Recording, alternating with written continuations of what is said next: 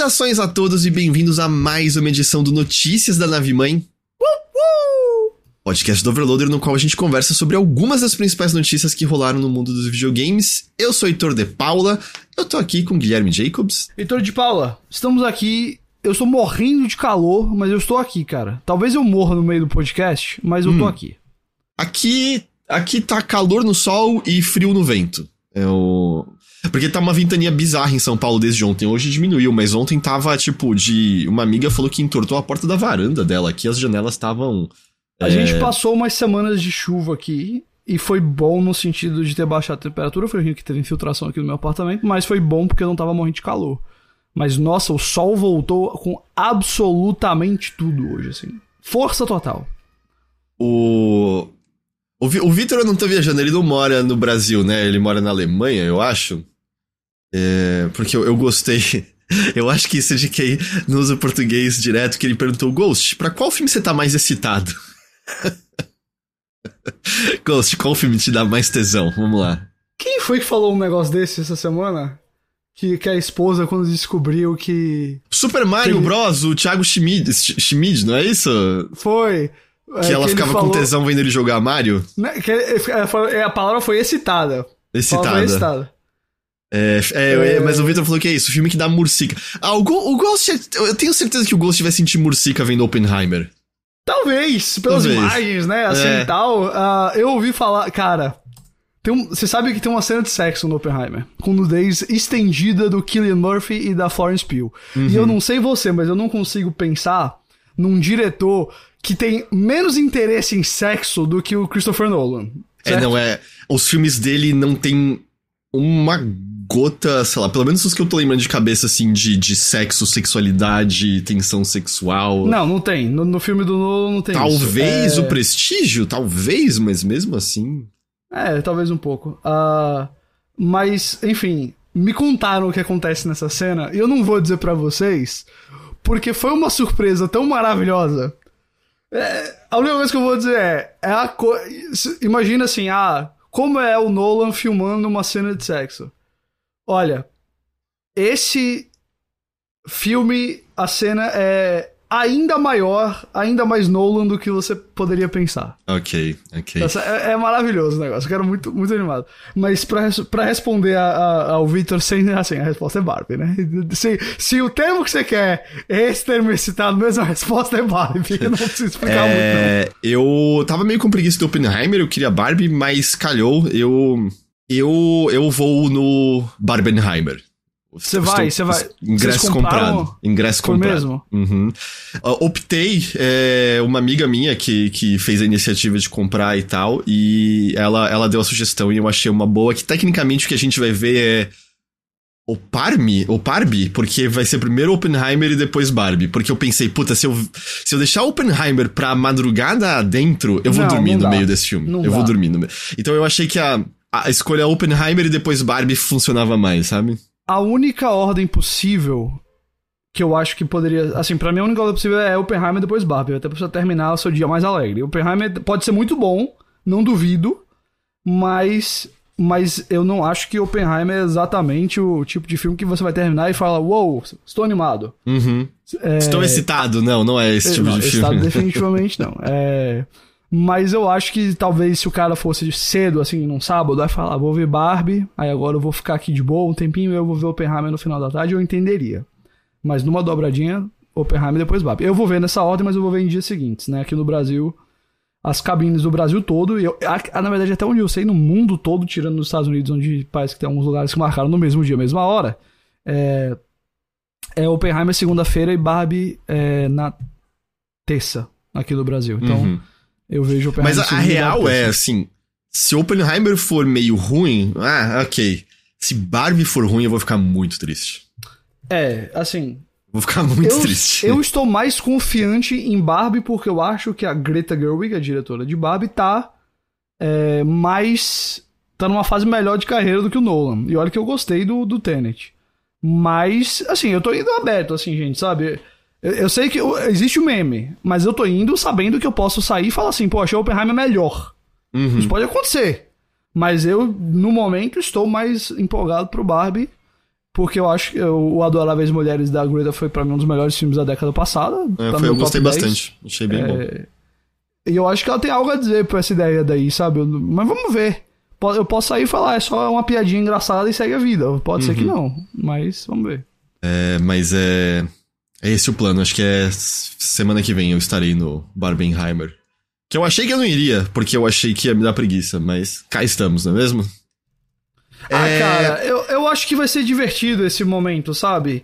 É, e tem, eu acho que tem muita gente que não iria ver Oppenheimer, tal qual você, que tá indo por causa da dobradinha.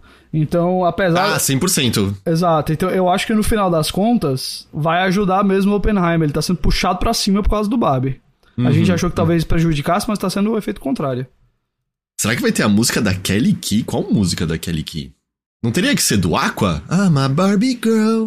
É, tem um, a tem um remix world. que a Nicki Minaj fez, que é bem fraquinho o remix, mas tá lá. É. É. Ei, ei. A música original não é lá essas coisas também, não é mesmo? Também não. É, Era divertido na época, mas não era nada demais. Tem versão da Kelly Key, não sabia que tinha versão da, da Kelly Key. Perdão, perdão. Ahn, vamos lá entrar nas notícias, Ghost? FTC, obviamente. Esse é o principal assunto da semana. Vamos lá, let's do this. A gente estava conversando na semana passada sobre alguns dos destaques que estavam rolando, né, no julgamento. Mas agora, né, a gente teve o veredito e a Microsoft saiu vencedora e o FTC saiu perdedor. A juíza negou. Heitor, Heitor, Heitor. Oi, Heitor, oi, acabou, oi, acabou. oi. A Microsoft comprou a Activision, acabou, é isso? Cara, não mais sim. Certo, me explique, explique pra todos. Ou melhor, não, mas sim, pelo menos da maneira como eu tô lendo, assim. Porque, porque assim, só vamos lá, fatos. A juíza negou o pedido de paralisação de compra que o FTC tinha feito. O FTC já apelou, já foi negado de novo, apesar que ainda tem um certo processo que poderia né, ser reavaliado, mas num primeiro momento esse, o pedido de recorrer já foi negado. É, e com isso abre caminho para que a aquisição da Activision Blizzard seja concluída né, nos Estados Unidos e também numa escala mundial, porque agora a gente só tem o CMA contra, né? Nenhuma outra mais parte do mundo estava indo contra.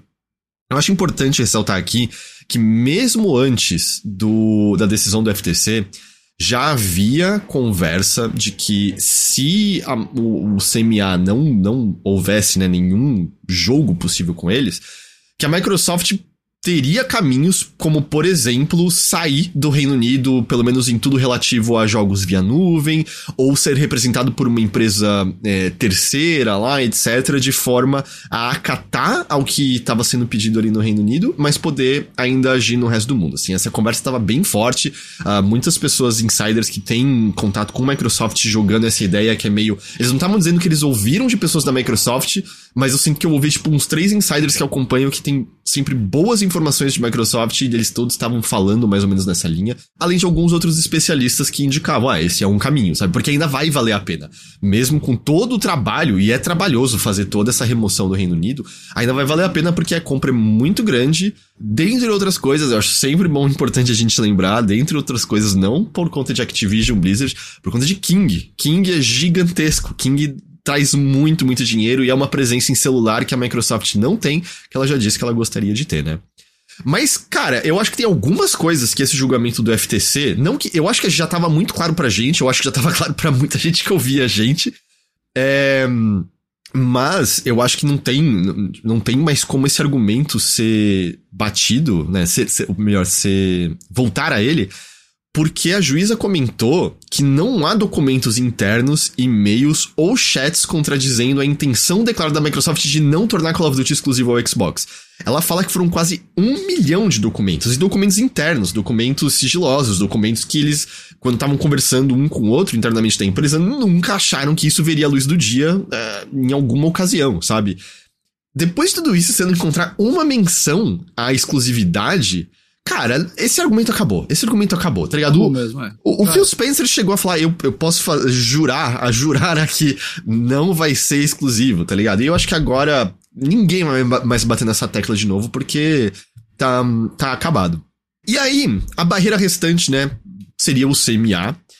E o curioso é que logo depois, tipo, saiu a decisão do, do, do FTC, o CMA veio com uma declaração, e a Microsoft veio com uma declaração junto também, dizendo que eles estavam abertos para conversar com a Microsoft e chegar a um acordo que agrade ambas as partes, e as duas partes concordaram em paralisar a batalha legal, né, em específico o processo de recorrer que a Microsoft fez, para poder chegar a esse acordo.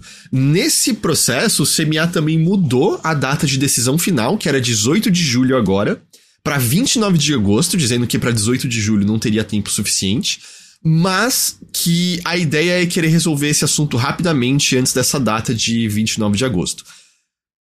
É um pouquinho esquisito porque teve essa declaração logo depois da, da decisão do FTC.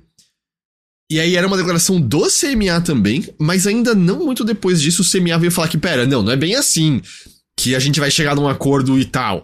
Na verdade, a modificação na proposta feita pela Microsoft poderia dar uma, início a uma nova investigação do CMA. E um representante do CMA também disse que as conversas estão em estágio inicial. Eu vou te dizer a, como eu tô lendo um pouco isso, tá? E isso é minha especulação, mas pelo menos me parece como as peças estão se movendo. Porque a gente sabe que existe muito, né? A gente já falou algumas vezes, existe muito a parte do teatro também, né? Uh, o, um pouco assim a questão de como você parece ante outras partes. O CMA ficou sozinho. Sozinho, sozinho, sozinho. É, todas as outras partes do mundo, né, foram um acordo ou foram derrotadas, como foi o FTC, a União Europeia é, concordou, o Brasil concordou, vários outros países concordaram. A Microsoft seguindo esse caminho de meio sair do Reino Unido e tomar decisões e tal, o que, que me parece que estaria acontecendo? Me parece que o CMA estaria prejudicando a vida do consumidor no Reino Unido. Porque, porque aí você está isolando o consumidor do Reino Unido do, de aproveitar os produtos que o resto do mundo pode aproveitar. E além de que algumas restrições, do tipo, a ah, Call of Duty não poderia estar no Game Pass, mas acho que da região só, né? Em outros lugares do mundo não teria necessariamente essa restrição. Então me pareceu que virou uma briga no qual eles eram, tipo, a barreira deles dizendo: não, não, a gente aqui é diferente, a gente é, é, não se mexe. Só que eu acho que chegou numa situação em que de repente, pera, quem a gente tá prejudicando aqui exatamente? E aí me parece isso que seria muito mais uma posição na qual eles estariam prejudicando o consumidor inglês. E aí, que posicionamento é esse? Até porque a gente sabe que existe né, uma ala política que é amplamente contra uh, esses órgãos reguladores. Normalmente a direita do espectro, né? Porque justamente, né? Não, livre mercado, tem que deixar todo mundo. comer todo mundo à vontade. Parará, parará. É, e a gente viu, logo depois da decisão inicial do CMA, é, alguns políticos do Reino Unido uh, meio que falando, acho que o CME tá indo contra o, o público né, do Reino Unido. O próprio FTC, na hora que tentou recorrer, quem mais bateu de frente foram políticos republicanos, e ah, o dinheiro do, do pagador de imposto tá sendo gasto à toa aqui, parará, parará. É... Álvaro falou, mas o FTC não foi derrotado. Ele perdeu em primeiro grau apenas o pedido de liminar para que a fusão não fosse feita antes da conclusão do processo. Eles recorreram e até hoje ainda o colegiado de segundo grau pode conceder liminar, Heitor. Então, é, eu vi que ele tinha sido é, negado né, de primeira, porque não acreditaram que teria nenhum novo fato a ser apresentado, até por isso que estava rolando essa briga de vale a pena levar esse processo em frente. Mas a conversa também é que hum, hoje expira a data limite e o FTC tentaria empurrar para uma nova data, mas a leitura geral é que é muito difícil que isso aconteça ainda hoje e não acontecendo, a Microsoft pode fechar esse negócio segunda-feira. É, é nível que a Activision Blizzard está sendo desindexada da Nasdaq agora já, por, por conta da alta probabilidade de conclusão dessa compra. É, e aí já se preparar né, para as mudanças que, rolar, que rolaria num mercado como o Nasdaq. Então, é meio. Meio que, mesmo que role essa nova data, quando rolar, é provável que a aquisição já esteja finalizada nos Estados Unidos, e aí meio que não tem muito que eles possam fazer. Então, assim, Óbvio, a gente já teve viravoltas, Álvaro, mas eu diria, não, a FTC foi derrotado. E, e eu, eu acho que eu vi várias leituras diferentes, né? Uh, algumas pessoas, né, que, que reconhecem a importância desses órgãos, independente de vitória ou não, né? Bater de frente com essas aquisições, de ter esses diálogos. E, e até mesmo argumentando que não fosse a presença de órgãos como o FTC, como como CMA e tal, a gente não teria visto Microsoft firmando tantos acordos como ela firmou, por exemplo, sabe? É, garantindo a presença de jogos de nuvem em outras plataformas, permitindo que outras é, pessoas possam usar dessas licenças, né? Óbvio, de acordo, é, respeitando as regras de cada lugar e tal. Eu acho que é um argumento válido. Eu também de fora, como um leigo, tive muita impressão que o FTC saiu meio enfraquecido disso. Porque eu sinto que a gente veio muito, nossa, ali na Khan e não viu o FTC indo em frente. E a gente mencionou semana passada, no julgamento, eu senti o FTC muito mal preparado. Não pareceu que não tinha nenhum argumento concreto, de fato, vindo dos advogados.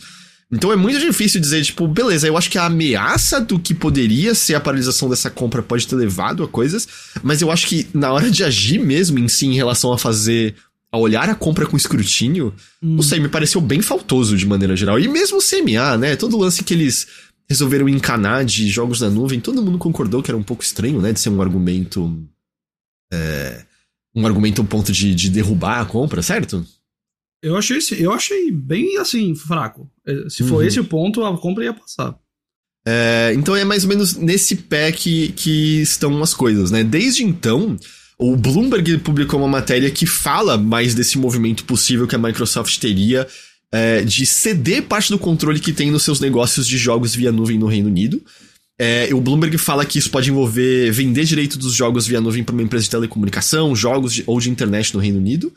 É, e a matéria também fala com outro especialista que fala de um outro caminho em que o CMA poderia permitir a negociação, mas manteria temporariamente a Activision e a Microsoft como entidades separadas na região até que a decisão final é, fosse tomada. Eu tenho, de novo, leitura de alguém leigo que, sei lá, tava acompanhando esse movimento.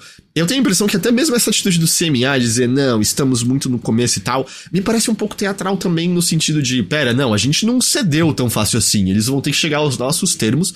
Quando uhum. a impressão que tá dando é que eles estão dispostos a conversar e chegar em alguma coisa, porque vai ser só ruim se eles não chegarem a nenhum acordo e o Reino Unido for excluído de maneira sumária. É, eu acho que essa vitória da, do FTC, enquanto ainda pode ter uma outra mudança e uma outra coisa que ainda vai ser né, acertada, basicamente garante que a compra vai para frente para mim. Assim, uhum. entendam, eu não eu, eu, eu, sei que a CMA ainda tem que acertar suas coisas, que houve aí é, recorreu, FTC, etc, blá blá blá blá blá. Mas eu acho que agora é mais uma questão de talvez um outro pormenor ser alterado do que se a compra vai pra frente ou não. É, eu, eu diria que a nível segunda-feira a gente talvez ouça já, já nos eu Estados Unidos a compra foi também. finalizada. Eu acredito que a Microsoft vai se sentir confiante o suficiente. Até para não base... perder essa data aí antes do FTC poder ter audiência nova, tá ligado? Eles é, conseguirem e... fechar isso antes. Embasado o suficiente para soltar e falar, ó, a gente tá. É isso aqui, oficial agora, papapá. É, quando que a gente vai começar a ver, por exemplo, coisas como. É, os jogos da Activision no Game Pass, talvez demore um pouquinho mais, porque certamente vão ter coisas aí para se acertar. Mas a minha leitura é que realmente o negócio tá garantido agora. O formato do negócio pode sofrer algumas alterações pequenas, mas essa vitória do FTC estava sendo tão observada porque ela abriria o precedente justamente para vamos dizer, entre aspas, facilitar a vida da Microsoft. Ah, é a diferença de você ter dois pontos de três versus um ponto de três, né? Exatamente. Agora eles têm a maioria. E eu acho que você tá certíssimo em apontar que o CMA não vai querer se isolar nisso daí. Especialmente quando um mercado tão grande quanto os Estados Unidos vai estar tá lá. Porque pode chegar um ponto que eles vão olhar e falar assim, calma, mas agora se isolar a gente vai até financeiramente ser muito ruim pra gente e tudo mais. É, não deve ser um negócio que vai para trás agora, do, a compra. É, e assim, foi muito bom que tudo isso tenha acontecido. Eu acho que a gente sempre falou isso aqui. É muito bom que a Microsoft seja colocada, é, vamos dizer assim, na parede, de certa forma. É muito bom que haja esse escrutínio. E, cara, se a Microsoft conseguiu, agora conseguiu, né? É, a gente sempre foi muito claro, eu continuo sendo. Eu acho que a Microsoft comprar a Activision pode ser bom para a Activision é, tentar sair aí dos seus comportamentos tóxicos, especialmente se o Bob Kotick não tiver mais presença administrativa ali. É, não é que a gente é a favor né, da consolidação de grandes empresas nesse mercado. E é um fato de que essa aquisição pode empoderar outras empresas a tentarem as suas e apontar para essa como referência, dizer, peraí, aquilo ali que foi muito maior não foi bloqueado, isso aqui não pode ser também. Mas eu também não vai... acho que a gente vai ver nenhuma tentativa desse tamanho, desse tamanho de novo. Não. Eu até tenho dificuldade de entender é, qual seria qual outra seria, desse tamanho. né? Tipo, sei lá, comprar é... uma Electronic Arts, mas ela também não é desse tamanho. E quem que vai ser que vai comprar a Electronic Arts que é do tamanho da Microsoft, tá ligado? É... Tencent. Só se fosse, é, mas, mas ainda é diferente, né? Porque não é uma fabricante de console, tudo, enfim, vários pormenores aí. E como você falou, a, a EA não é Activision. É, então, a, a gente, óbvio, tem que estar tá ciente disso, que pode abrir esse precedente e tal, mas é, também tem esse lado bom. A Activision, sem dúvida, precisava de uma mudança drástica, e essa pode ser uma mudança drástica. Uhum. Uh, e que bom que isso tudo aconteceu com a Microsoft precisando se esforçar para acontecer. Que bom que não foi só comprou e que tá lá. É, que bom que precisou a, é, a, Microsoft fazer essas garantias e jogar esse jogo, e a Sony estava envolvida, e enfim, pensei o que você quiser do Jim Ryan e do, do Phil Spencer, que certamente tiveram seus momentos aí nessa, nessa a gente já falou muito aqui. Mas eu acho que o melhor resultado é que se essa compra fosse acontecer, fosse desse jeito. Cara, se um dia isso vai dar uma merda pra indústria dos jogos, pode, pode ser, eu não, eu não tenho previsão. Mas se é pra acontecer, eu acredito que era pra acontecer desse jeito. É, acho que a gente falou algumas outras vezes, né? É, eu, é, esse é meio que o único caminho que eu vejo alguma mudança acontecendo dentro da, da Activision Blizzard. Não consigo é, ver também. outra maneira da situação melhorar e lá veja, dentro. A gente não tá garantindo que a mudança vai acontecer. Mas que não. esse talvez era a melhor maneira da Activision realmente ter uma mudança. Porque e... eu, eu não ponho a mão no fogo por nada. Uh, e, né, num primeiro momento, pelo menos, eu imagino que pro consumidor tenha um positivo de mais jogos no Game Pass, né? É. É, que. Pra é muita gente, eu acho que é o que estão pensando. É, eu não sei se Diablo 4 entra imediatamente, mas. Poxa, tem. Só de pensar um catálogo clássico de Activision Blizzard que poderia fazer parte do Game Pass, já é muita coisa que pode ser muito interessante, uhum. muito legal, né? Então tem, tem, óbvio, tem essa, essa parte boa pra gente como consumidor mesmo, né? Uh, mas eu realmente acho, parece que a gente tá, enfim, chegando no final dessa, dessa novela. Óbvio, a gente vai ter também toda a parte posterior, que é como é que você implementa uma empresa desse tamanho na sua empresa, né? Uma, um desafio administrativo monstruoso, né? Tipo, o tamanho de uma Activision, o tamanho de uma Microsoft é, se juntando. Mas me parece que agora a gente tá chegando nos finalmente. Eu acho que a gente tá chegando no momento em que ano que vem a gente vai assistir a coletiva de Xbox, Bethesda, Activision Blizzard. Hum, é, eu acho que é. Eu acho que vai ser. A biblioteca de COD. É, o COD eu sinto que é o. Talvez o ponto assim de. Sei lá se eles já botariam imediatamente porque foi um ponto de tantas brigas, mas sei lá, crashes ah, eu acho que talvez uns Call of Duty mais antigos, uh, tipo, geração PS4 e Xbox One, uh, eu talvez eles fariam isso.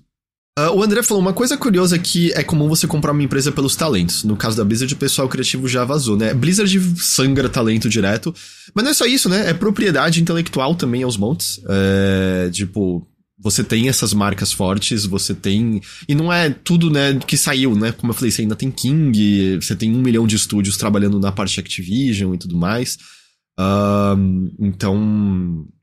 E. E sei lá, né? Quantos jogos a gente não joga? É tipo, as pessoas gostam de Diablo 4, pelo que eu vi.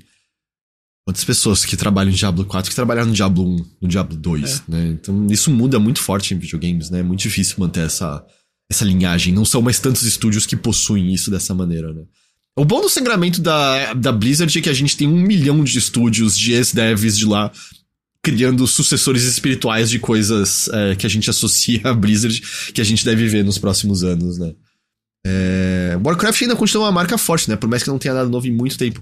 Sim, a gente esquece, né, que, óbvio, eles às vezes parecem estar num modo mais manutenção, apesar que eu acho que a última expansão de WoW, por exemplo, foi foi bem apreciada pela comunidade, mas mas a gente tem que lembrar que é uma, é uma renda fixa, né? Que entra de, de, de grana é, em, em WoW, né? Tipo, e ainda, quando a gente tá... Quantos jogadores tem atualmente em WoW Player Number? Eu lembro que tinha caído, mas a gente ainda tá falando de milhões e milhões.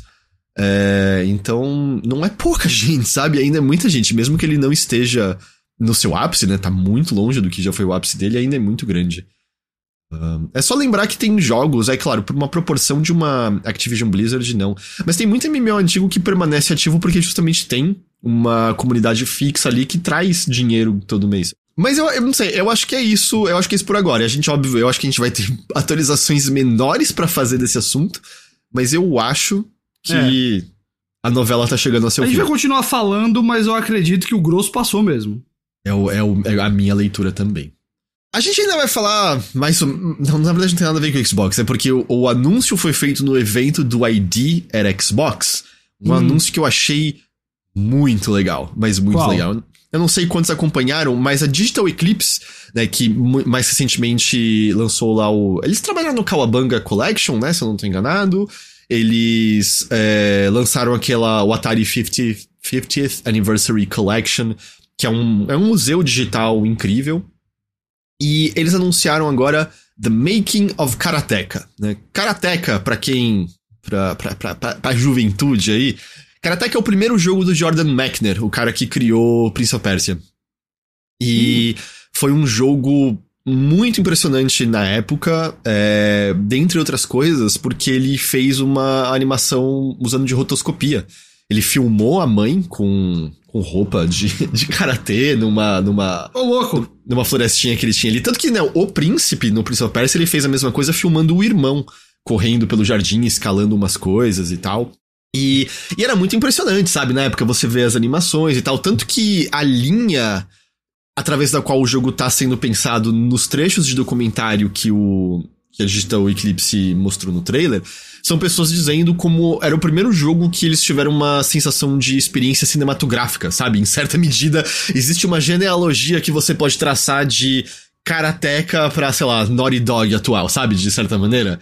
É, porque eles escrevem um pouco mais essa experiência dessa maneira, e com essas animações muito bonitas. A trilha sonora também. Eu acho que a trilha sonora foi composta pelo pai do Jordan Mechner, se eu não estou enganado, é, no piano e tal. Então, assim, é um jogo muito importante para a história do, do, dos jogos. Eu acho que ele tem seu valor se quem quiser voltar para jogar ele. Ah, eu, quer um, um, um, uma anedota interessante sobre Karateka? Por favor. Um, um jovem que tinha lançado apenas um joguinho chamado. Como é que era? Dangerous Dave. Mandou uma carta escrita com máquina de escrever para Jordan Mechner, que tem o, o, o, scan no meio da. Tem, tem o scan disponível na internet. É, e ele muito jovem, né? Tipo, falando, nossa, eu fiquei muito impressionado, os gráficos, não sei o que lá, como você fez isso, achei incrível, também tem esses jogos e tal. Esse era um jovenzinho chamado Jorge Romero, que foi ali criar ah, o Wolfenstein. Doom depois. Então é, tipo, é, muito legal essa influência, sabe? Essa importância que teve também em criadores ali, porque foi realmente algo é, muito. É, muito, muito marcante, né? Uh, e aí, o que que vai ser? John Romero, no caso, é só, é só pra fechar, né? Você falou George Romero. George Romero é o diretor de filmes zumbi. Ah, não, perdão, John Romero. George Romero é outro Romero. cara que fez coisas legais, mas não as mesmas coisas. É. É, e aí, o que é The Making of Karateka? Ele está sendo descrito pela Digital Eclipse como um documentário interativo e como o primeiro do que eles vão chamar de Gold Master Series. A ideia é que essa Gold Master seja uma linha de jogos independentes e publicados por eles mesmos que combina vídeo, artefato digital, áudio, foto e jogos, né, que estão de alguma forma jogáveis para meio montar um museu. É similar ao que eles fizeram com o Atari, só que focado num só jogo aqui. E aí, claro, né, é sobre o jogo Karateka, o jogo de estreia do Jordan Mechner. E eles falaram que eles vão ter entrevista com o desenvolvedor. É, o estúdio conseguiu acesso a caderno da época da faculdade do Mechner, onde ele tava, tipo, Uau. rabiscando as primeiras ideias do que viria a ser Karateka, documentos de design e tal. Muito legal. É, além disso, né, eu mencionei que é, usa rotoscopia. E aí vai ter um teatro de rotoscopia que detalha a transformação das filmagens que o Mechner fez uh, das pessoas e transformando em sprites nos jogos. E aí, o que, que você vai jogar em si? Vai ter a versão final de Karateka como ela foi lançada, mas também vai ter vários protótipos nunca finalizados de Karateka. E vai ter também protótipo de um jogo chamado Death Bounce, que é um jogo que o Mechner estava desenvolvendo antes de começar a fazer Karateka, que nunca foi lançado. É a primeira vez que Death Bounce vai estar tá público e jogável de qualquer forma. E o pacote também vai ter, porque a Digital Eclipse, faz isso. Quem não jogou o da Atari, eles têm, né, os jogos clássicos de Atari com essa, esse conteúdo mais museu, mas eles têm versões modernas que eles criaram de alguns jogos do Atari que são muito legais. E aí eles vão, da mesma maneira, é, ter uma versão que eles estão chamando de Karateka Remastered, que seria uma versão moderna, dá pra ver brevemente no trailer que eles liberaram. É, e eles também vão disponibilizar uma nova versão de Death Bounce que eles mesmos desenvolveram, chamado Death Bounce Rebounded. É, sai esse ano ainda, o, Karate, o Making of Karateka. Cara, sou incrível. Eu tô muito animado com, com a ideia. Eu, eu, eu torço muito para que essa Gold Master Series encontre sucesso, porque eu acho muito foda que haja um estúdio. É quase. É quase tipo a Criterion Collection dos videogames, em certa medida, sabe? Hum, o que. uhum. O que parece que eles estão fazendo. É, e óbvio, é- é- me parece claro, pode ser que essas versões atuais que eles estão fazendo sejam muito legais, e pode ser que, né, você tem, goste de Karateka. Me parece claro que você tá se interessando por esse pacote muito mais pela parte histórica, pela parte museu, Eu pelas que sim, entrevistas, né? O- etc, é um item etc. que ganha valor colecional, né? Assim, é um negócio que foi tratado com muito cuidado, claramente. E eu acho que É. eles acharam um caminho de fazer com que vender esses jogos de novo faz sentido, sabe? Porque eu acho que a gente Exato. teve durante muito tempo de, ah, a gente relançou esse jogo, e aí você fica, ah, tipo, legal que tá disponível oficialmente, mas a real, eu consigo pegar isso aqui via emulador em dois segundos, sabe? Eu. E É, sem mas esse. É, exato. Assim fica mais do que só pegar um negócio e cobrar caro por ele. Fica realmente assim, eu estamos tendo um cuidado aqui com vocês para que vocês sintam que seu dinheiro valeu a pena. Não é só o jogo, mas é a história do jogo, é o pacote que foi criado, é realmente um, um, um todo aqui que foi feito com, com muito carinho. Então eu acho que é uma. É, como você falou, a Criterion, pra quem não conhece, é um, é um, é, é um selo que, além de ter um, um streaming, eles. O foco deles é em DVDs que eles fazem Blu-rays também, com uma arte super bonita, né? Sabe, sempre trazem artistas pra fazer a capa, e vem com, com itens colecionáveis tudo mais. É, vem, vem com textos críticos sobre o projeto e tal. Então você tem a ideia de que você não tá só pegando um filme, né? E obviamente o filme é remasterizado também. É, mas você tá pegando um item assim que trata bem aquele negócio. Então é muito semelhante a ideia aqui e muito legal, achei também. E, e assim, eu, eu imagino, né, que a Digital Eclipse, por mais que tenham pessoas ali, né, o Chris Kohler, ele trabalha na Digital Eclipse e ele, por exemplo, é um cara É. ah, que manja muito de RPGs japoneses, da época mais clássica de Square e tudo mais. Então, assim, eu acho que até, né, é que, é que é muito mais difícil ter essa abertura com estúdios lá. Porque eu imagino que a Digital Eclipse deve se focar muito na história mais americana, possivelmente ocidental, sabe, de, de jogos assim. Mas eu fico imaginando, cara, por que, que um Final Fantasy VII clássico não recebe esse tratamento, tá Nossa, ligado? pelo amor de Deus. É, ente- entende Uf. como esse. E, eu sei que é, é praticamente impossível algo dessa natureza acontecer. Mas Ainda esses jogos mereciam. Esses jogos mereciam muito esse tipo de tratamento também, sabe? É, e, e principalmente quantos envolvidos ainda estão vivos. O que infelizmente não vai ser mais tanto tempo assim, não é pra sempre, sabe? Os nossos pioneiros dessa indústria estão velhos, sabe? E eles não vão estar aqui pra sempre. Então é é muito fácil, sabe? Coisas como nesse eles mostram Ah, no no trailer. Metal Gear Solid 1, cara. Putz. Nossa, é, é outro que, nossa, sem, nossa, seria incrível, né, ter alguma Zero coisa chance, assim. né? Mas assim, pô. E porque por exemplo, uma coisa, sabe, o pai do Jordan Beckner tá vivo ainda e ele tá falando da de quando ele não teve ideia de compor. Aliás, veio da- do pai do Jordan Beckner a ideia de fazer rotoscopia e tal. E tipo, o pai dele tá vivo, tava falando ainda, ou pelo menos acho que era atual, atual, atual a gravação. Então é, é muito foda, eu queria muito ver mais coisa dessa natureza. De novo, The Making of Karateka sai esse ano ainda. É, E eu falo Karateka, pra mim sempre foi Karateka. É que tem alguns americanos que falam que pode ser Karateka. Eu, eu não sei. Eu, pra mim é Karateka e, e é isso. Mas é isso, o anúncio da Digital Eclipse. Mas a gente teve alguns outros anúncios legais também. Curiosamente, vindo de uma apresentação da Limited Run, que faria você Oh. pensar, ah, não é só anúncio de jogo físico, e não foi só isso, não. É. Eu peguei só alguns destaques, porque eles anunciaram um monte de coisas, e algumas delas, de fato, só lançamento físico de alguns jogos.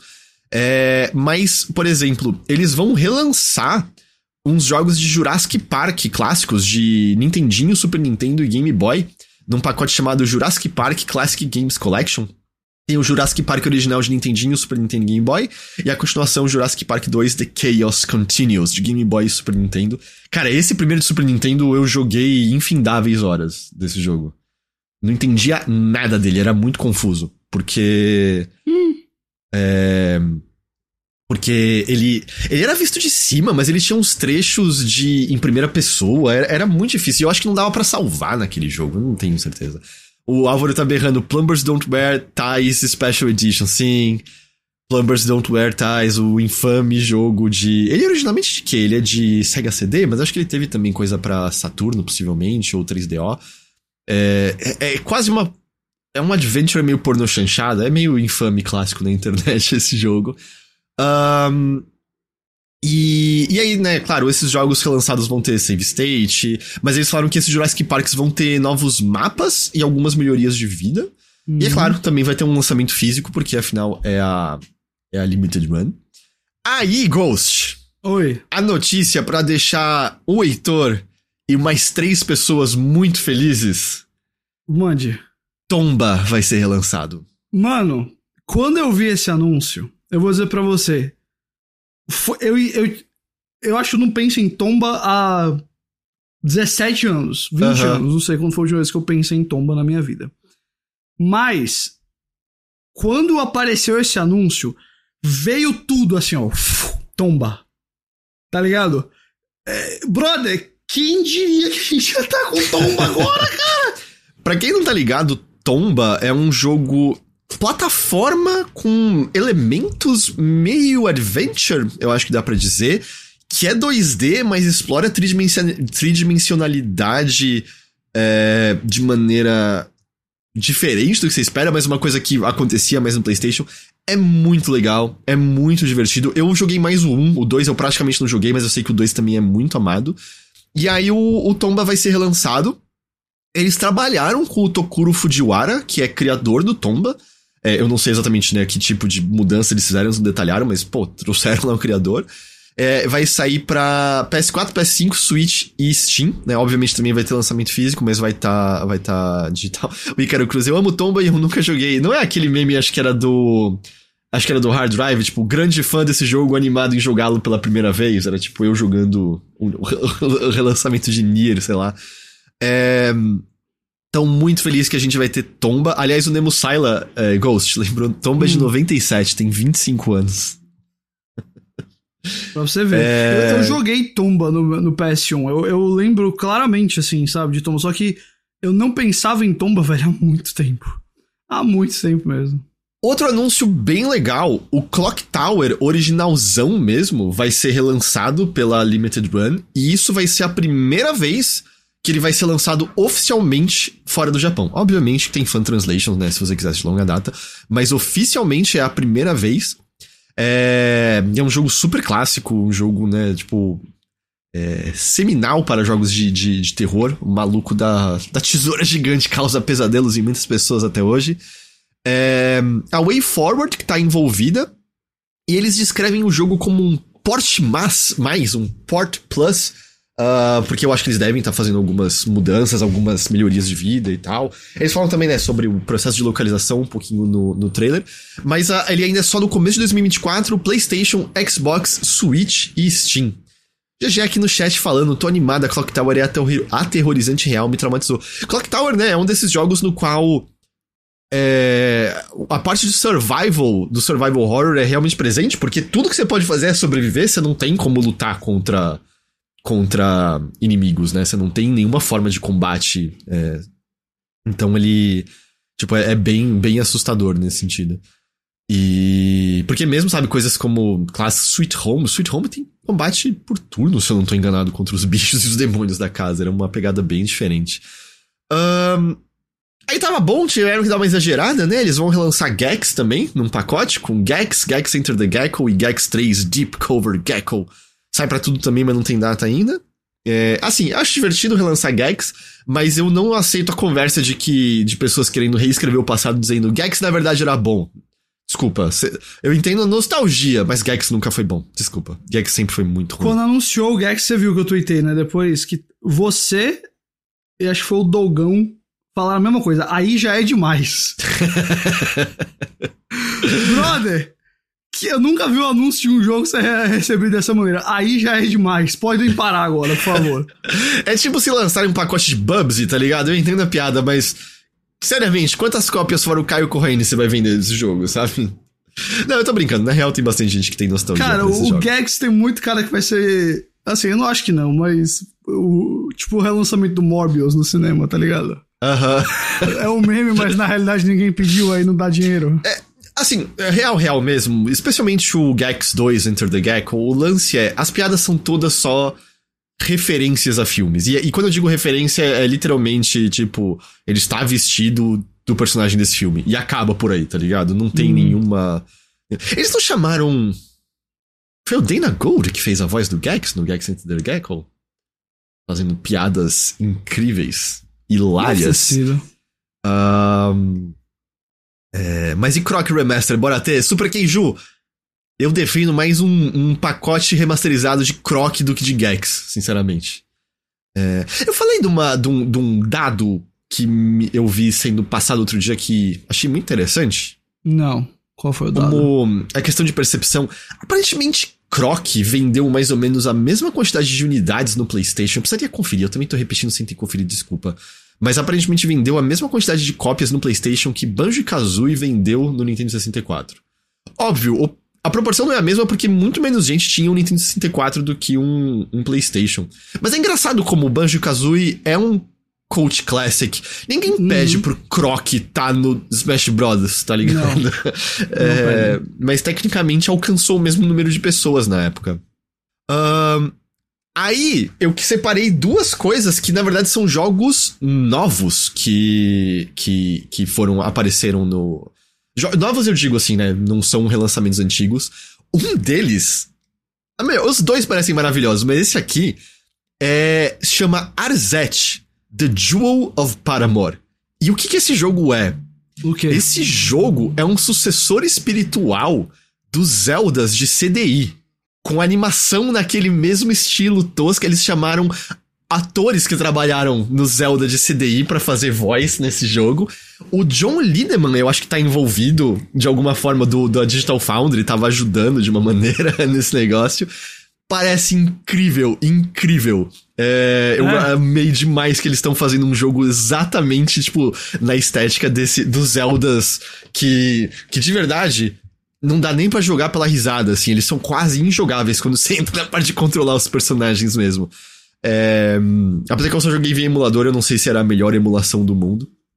Uh, e, e a outra coisa também, e esse aqui é o timing é, tem um remaster feito por fã e tá jogável. É verdade, né? Eu lembro quando saiu essa notícia, mas eu acabei não jogando esse remaster. Eu deveria visitar isso.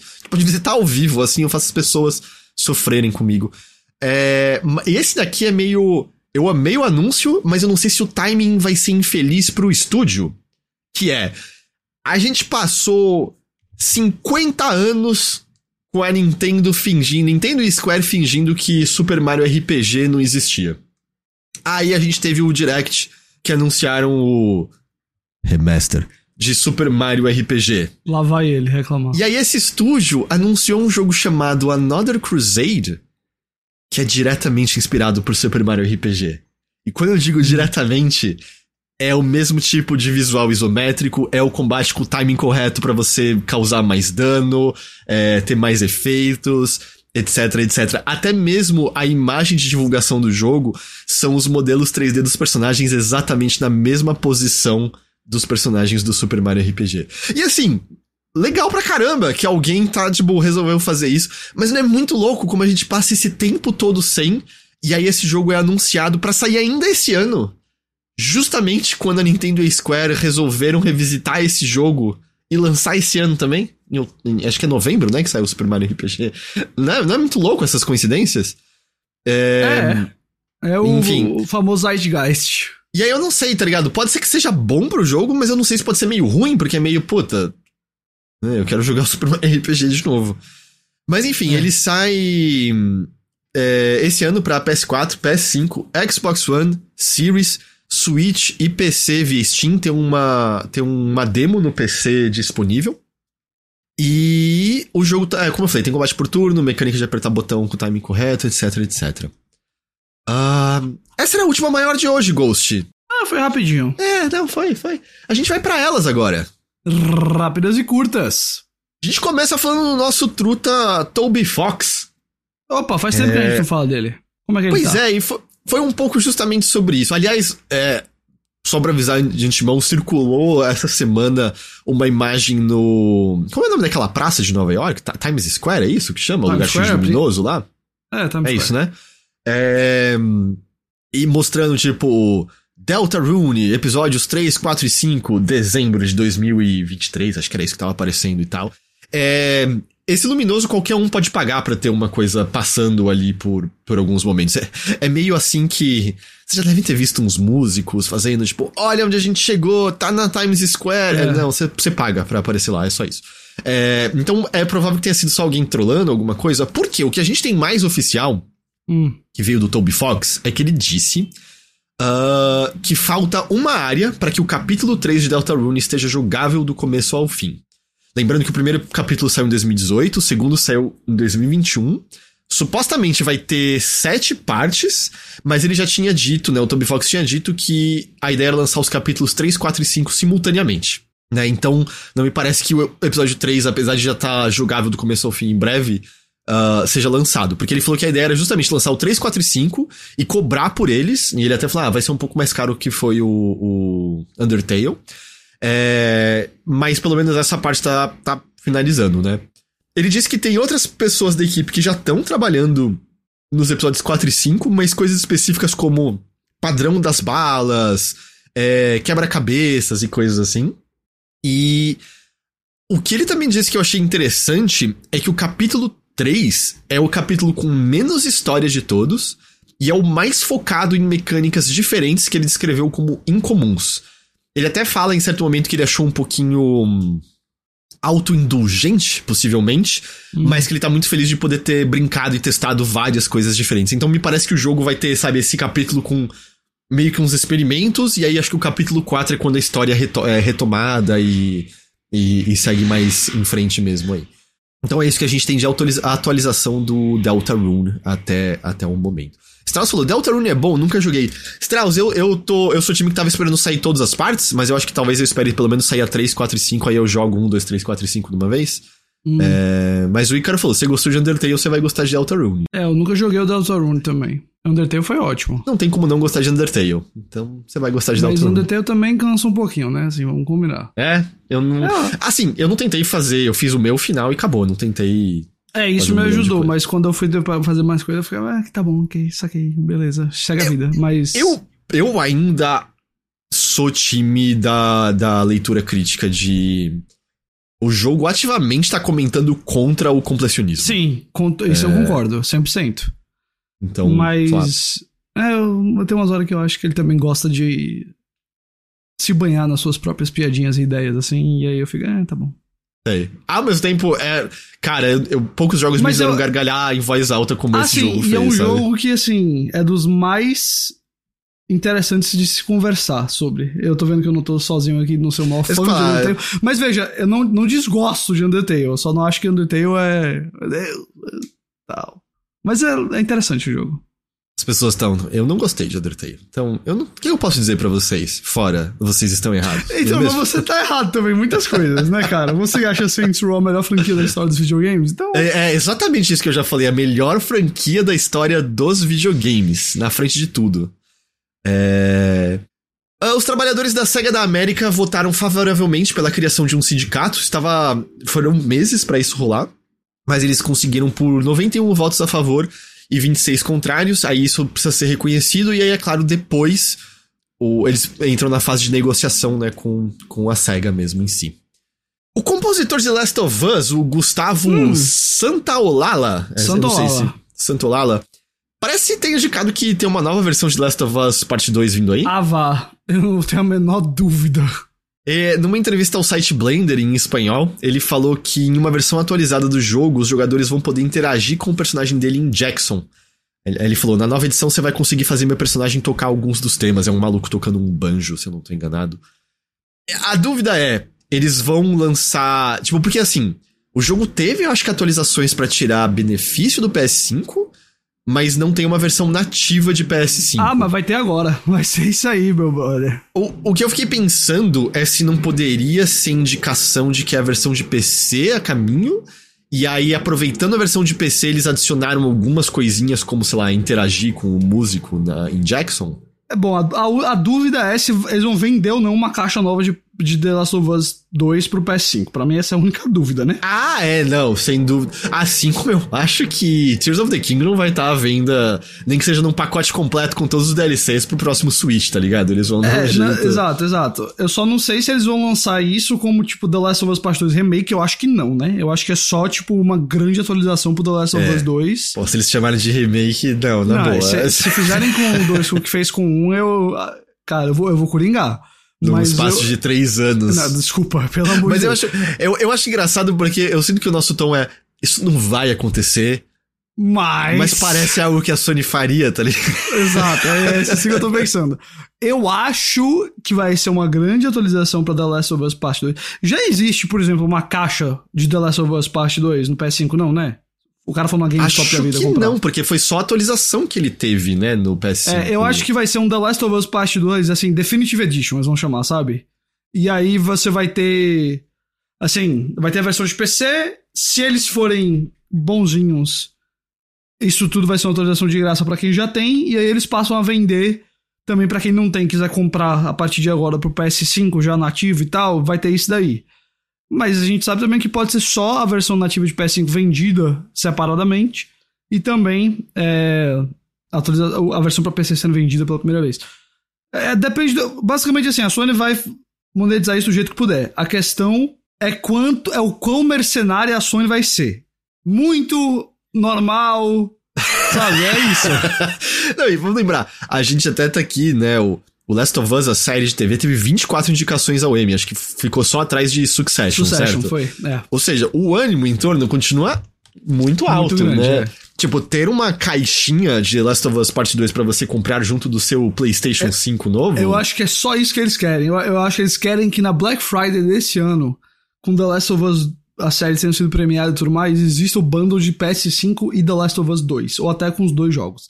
Eu, eu acho que eles querem que esse bundle exista. Então, eu, eu- por isso que eu tô dizendo. não- Eu não acho que não vai chamar de remake, vai ser tipo Director's Cut, Definitive Edition, Complete Edition, enfim.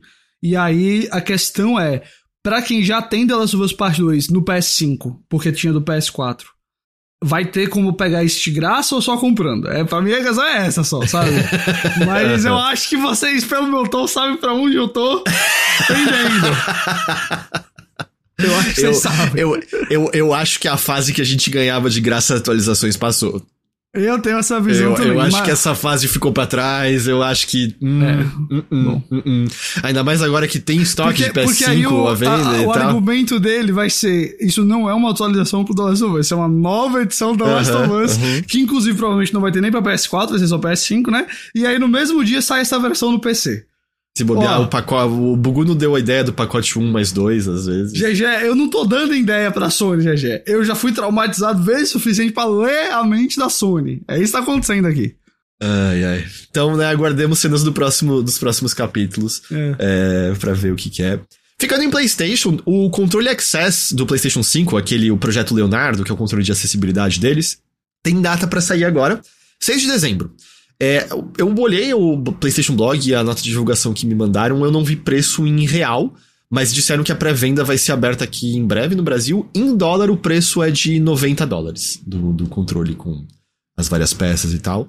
E a última era justamente isso que eu mencionei, né? Last of Us, a série da HBO, teve 24 indicações ao Emmy, tá indicada a melhor série de drama, melhor direção em uma série dramática, especificamente pro terceiro episódio, né? Do. do Melhor Bill. roteiro também pra esse É, episódio. O Pedro Pascal e a Bella Ramsey estão indicados a melhor ator e melhor atriz. Vários dos atores é, coadjuvantes estão indicados, né? A, a atuação deles como, como coadju- coadjuvante e tudo É, mais. também, também foram indicados como atores convidados, gente que faz um episódio tipo a Melanie Linsky e tal. E acho que o, o próprio o, o Bill e o. Foram indicados em melhor ator São- convidado também. Que eu E acho o- que é a e os dois chance irmãos também, não estão? Acho que É, convidados. né? que eu acho que a chance deles ganharem algum Emmy tá nesses convidados aí, porque não demérito da série, mas esse ano ela não leva nada não, porque esse ano vai ser uma avalanche de Succession. Mas é, porque. Mas mesmo assim, eu acho que só de uma série de vídeos. E óbvio, né? Não é que a gente tá dizendo que ser indicado ao Emmy é, É, a indicação máxima de qualidade. Mas, eu acho pô, uma mais série. palhaçada que o Oscar até, mas, mas é um reconhecimento sem dúvida muito importante. E é uma série de videogames, sabe? Com esse reconhecimento que é meio. É a primeira vez que a gente vê uma assim, Ah, é? certo? E, e eu não sei se você viu o novo trailer da série Twisted Metal. Eu não acho que ela vai estar indicada a muitos Emmys, não. Também não, também não. Cara, o Anthony Mack é o protagonista de filme Marvel, né? Eles fizeram isso. É o cara que faz piadinha o tempo todo pra, pra tirar a atenção da situação. Uhum. O tempo É, todo, não- o tempo é. todo. Eu não, não. Ah, enfim. Mas. É isso, Ghost. Essa aqui era a última de hoje. É, estamos em clima pós-antiga E3. Pós-junho, melhor dizendo agora, né? Pós, É. pós-junho de anúncios. Aí tem É menos época coisa. de jogar coisa, cara. Pique... Hoje, Exoprimal. Hoje é dia de matar a chuva de dinossauro. É... Pikmin tá logo aí. Comecinho de agosto tem Baldur's Gate 3. Esse Eu aí eu sair tô de- muito animado, pelo amor de Cara, Deus. Eu não sei quanto, as coisas- que eu vou fazer pra jogar esse jogo, porque eu não tenho É, tempo, então, eu quero. eu acho que eu vou sair de casa de novo lá pra setembro. Eu acho que Eu essa tô- é a solução. Eu tô jogando bastante Zelda ainda. Eu tô com 70, 60 horas do Zelda agora, mas eu só fiz dois tempos ainda. Mas, ou, é muito bom. E sabe o que eu tô jogando? Um meio aleatório, mas eu- um jogo que eu adorei uns anos atrás. Adorei. Adorei o jogo. Foi o Oxenfree. E eu não sei se você sabe, mas agora Oxenfree e Oxenfree 2 foram lançados como parte da Netflix Games. Então quem tem Uhum. Netflix tem esses jogos. E eu tô jogando Oxenfree 2 no celular. Virou meu jogo de, tipo, eu tô, tô fora de casa com o celular e eu fico matando tempo com ele. Só que como eu, é, eu joguei muito pouquinho. Mas ele tem muito aquele charme inicial que o Oxenfree 1 teve pra mim. Sabe? Aparece, pá, eu já fico, "Oh, isso aqui parece tão legal. Então, é, tem isso aí. Pra quem tem Netflix e quiser jogar, o Oxenfree tá lá. É, então eu, eu quero jogar o 2 também. É, eu tô no momento jogando muito Dave the Diver. Você ouviu falar Dave desse? the Diver. Eu já ouvi falar de Dave the Diver. Cara, eu tô gostando. Ao ponto que eu não terminei Final Fantasy XVI ainda, porque quando eu vou Olha jogar lá. videogame, eu vou ligar Final Fantasy eu. Mas eu podia pescar uns peixes, né? E aí eu ligo o Dave the Diver e aí quando eu vejo passaram 4 Tá horas. vendo? Se fosse Final Fantasy XV, que tinha o minigame do Noctis Tava tranquilo, pescando, tava de boa. sua vida tava resolvida. Toda RP. Ó. Toda RPG é melhor com pesca. com, com a maior parte de minigames desse possível. Pesca, é, tiro ao alvo, poker, podem colocar tudo isso, tá certo? Podem colocar Até- essas coisas. Até quando o minigame de pesca é ruim, é bom. É bom. É isso. É isso. Ahn, é isso por hoje, Ghost. Oi, Muito obrigado pela sua companhia. um prazer. Todos que nos ouviram, muito, muito obrigado pela companhia e pela audiência de vocês. Também quero agradecer demais, né? Rolou o Prime Day, a gente divulgou bastante, né? O nosso link da Amazon, filiado e tal. E, putz, Agora vocês têm dinheiro pra comprar um PlayStation 5 pra mim. Exatamente, é exatamente isso. Porra, Ghost, estragou a surpresa aqui agora, é isso. Não, mas valeu mesmo. é, tipo, bastante gente usou, vai ser um extra muito bom. Posso revelar 12 pessoas. É que pode ser que seja uma pessoa que comprou tudo, mas teve 12 pessoas que seguiram minha recomendação. 12 compras, né? Que seguiram minha recomenda- recomendação e compraram cosméticos Lola. É, quatro pessoas compraram um pacote de 100 paçocas em formato de rolha. Um deles foi o Teixeira, o outro foi o Joek, que a gente Eu sabe. tenho até paçocas, passo, paçoquinha aqui pra comer. Bem lembrado. Vou comer uma. É... Essas foram as coisas que eu. que eu- Ah, é! E, e eu, eu divulguei uma escova de dentes elétrica. E três pessoas são proprietários de escovas de dentes elétrica agora. É isso. Ícaro. Em formato de quê? Em formato de rola, eu falei, Ícaro. É, você não ouviu direito? Ah, Ó, o Pichu Moreno falou, eu fui um dos que comprou as paradas pro cabelo. Você vai gostar, Pichu, você vai gostar. E é isso, brigadão mesmo, gente, valeu mesmo. Fica o aviso, Mothership desta semana, a gente conversou mais um pouquinho de Final Fantasy XVI, a gente conversou de Dave the Diver, a GG trouxe vários de navinha, o Protocorg e o Race Arcade Chronology, lembrei o nome, é, e outras coisas mais também, então ouça lá o Mothership, já está no ar, tá bom? E a gente vai ficando por aqui. Ah, é, o Druida Bicheiro lembrou, aquele controle de Xbox meio lilás estava em promoção também. Eu, eu, hum, eu cheguei tão perto de cometer esse Muito crime bonito capitalista. É que o crime capitalista que eu cometi foi a câmera nova para, pa- para lives. E eu arrisquei num café em grãos que o, o Sushi e o Teixeira falaram: Ó, esse aí tem potencial de ser bom. Qual, qual que é? Eu Ah, eu comprei procuro- café em grãos também. Eu procuro aqui e te mando, eu não lembro o nome, acho que é tipo. Da, da montanha? Do sítio? Do cerrado? não, Eu não foi esse agora. não. Não foi esse que eu peguei não, mas eu também comprei café. Tem controle de Xbox rosa? Tem, porque eu já tive esse con... Eu já tive esse controle? Não, eu tenho um, um controle de PS5 rosa. Mas eu, eu, eu tinha um controle azul de Xbox, eu não tenho mais, é isso. É, mas eu acho que tem rosa. Mas esse azul brilhante é muito bonito. Nossa. É que a minha. É que eu nem sei se já acabou. Eu. Aquele do. Starfield é muito legal. É muito bonito. Nossa, é aquele é muito lindo. Legal. Pelo amor de Mas Deus. Mas tava, tipo, pra, pra além de qualquer condição de. É claro. De... E eu, eu tenho, tipo, eu tenho acho que três controles de PS5 e dois de Series. Eu não preciso de mais controles, eu acho. E eu moro sozinho nesse exato momento, sabe? Não tem nem. Não é nem que a Nina tá aqui para jogar comigo alguma coisa. Então eu não preciso de tanto controle. Pô, eu, eu senti uma tristeza na tua voz agora, cara. Ah, eu, preferia estar perto da Nina, sem dúvida alguma, assim. Eu senti que é... você, precisa, você, você, precisa, de um abraço. Todo mundo Mas tá um tudo bem, eu tô cercado de amigos, de bichos, tá tudo bem. E. Hum, nem sei mais o que eu tava falando. A gente vai ficando por aqui.